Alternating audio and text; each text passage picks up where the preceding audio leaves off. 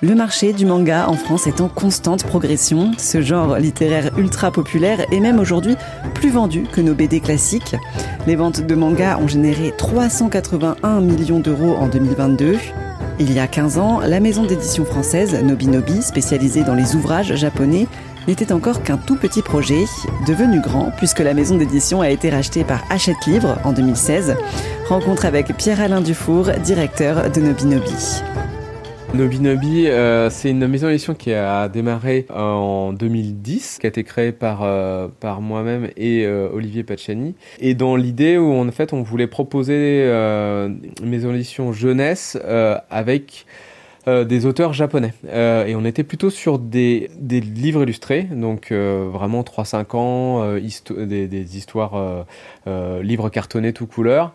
Euh, et donc on a fait ça pendant plusieurs années et en fait en 2013 euh, on a lancé notre collection euh, manga et là aussi l'idée c'était de proposer quelque chose d'assez différent. Puisqu'on était identifié comme éditeur jeunesse, on voulait vraiment rester sur ce créneau-là et de proposer un petit peu le chaînon manquant qu'il y avait entre euh, bah, voilà, les premières lectures et les mangas qui sont plus à destination des adolescents à partir de 14 ans. Bah, nous, voilà, on voulait faire le chaînon manquant, c'est-à-dire entre 7, euh, 8 ans et 14 ans, euh, des livres qui sont euh, plutôt à destination de la jeunesse, donc plutôt avec un contenu où on, on fait très attention à, à ce euh, au contenu, bah, notamment en termes de, de, niveau de violence ou de voilà qu'il n'y ait pas de contenu érotique non plus dans nos, dans nos mangas. C'était la, vraiment la, la, logique première et aussi proposer des mangas qui peuvent être des les premiers mangas, les premières lectures mangas, avec certains mangas qui étaient mis en sens français puisque les, les mangas sont plutôt généralement en sens japonais, c'est-à-dire dans sens inverse de lecture. Euh, après, bon, il y a aussi quand même le désir des enfants d'avoir un manga et le, pour eux, le manga, ça se lit dans l'autre sens. Et on s'est, rendu compte quand même qu'au final, les enfants, va très très vite et sont pas, pas gênés par, par ça. Donc voilà, c'est une maison d'édition qui existe depuis 2010, depuis 2013. Donc cette année, on fête les 10 ans du catalogue manga. C'est, l'anniversaire cette année. Euh, on fait pas mal d'événements autour de ça. Et au, final, au, fur et à mesure, la maison d'édition s'est beaucoup plus orientée sur le, sur le manga. Euh, parce que bah, y avait beaucoup plus de choses à, proposer. Euh, et on s'est vraiment diversifié, c'est-à-dire qu'aujourd'hui on a euh, plusieurs collections au sein de Nominobi. On a cette collection des classiques en manga qui est, une collection qui est très importante, mais on a aussi une collection qu'on appelle Kawaii qui est vraiment, on va dire, la collection où on propose justement ces, ces premiers qui sont ni pour filles, vraiment pour filles ni pour garçons, mais vraiment plutôt des mangas très faciles d'accès en lecture, etc du shonen, donc c'est les mangas euh, pour garçons, enfin qui est défini comme ça euh, au, Japon. C'est le manga d'aventure et nous on revient un petit peu aux bases de, ça, c'est-à-dire qu'on est plus sur euh, l'aventure et, l'amitié plutôt que le thriller, ce qui est beaucoup plus et le, suspense où il y en a un peu plus de violence aujourd'hui dans le, dans le shonen.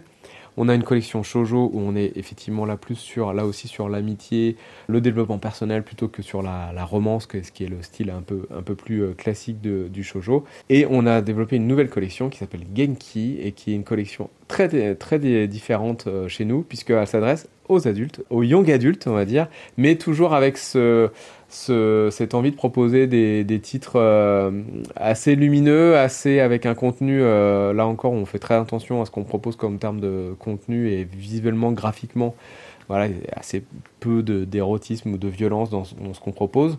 Mais après, on a, on a de tout. On peut avoir de la romance, on peut avoir un titre sur un, médecin tibétain au XVIIIe siècle. Euh, voilà, donc c'est c'est une collection qui est assez large. Et la dernière collection, c'est la collection des grands noms de l'histoire en manga. Donc, tout comme les classiques en manga, on a en un tome la biographie en manga de euh, personnages historiques. Donc, on a Napoléon, Marie-Antoinette, Mozart. Euh, donc, proposé en manga. Et là aussi, c'est un petit peu pour aussi pour les collégiens, on va dire, de, de, de, découvrir ces grands personnages qui ont eu une vie assez trépidante et une vie bah, de, héros de manga pour certains. Donc c'est tous ces, ces, collections-là qui sont présentées dans, dans Nobinobi.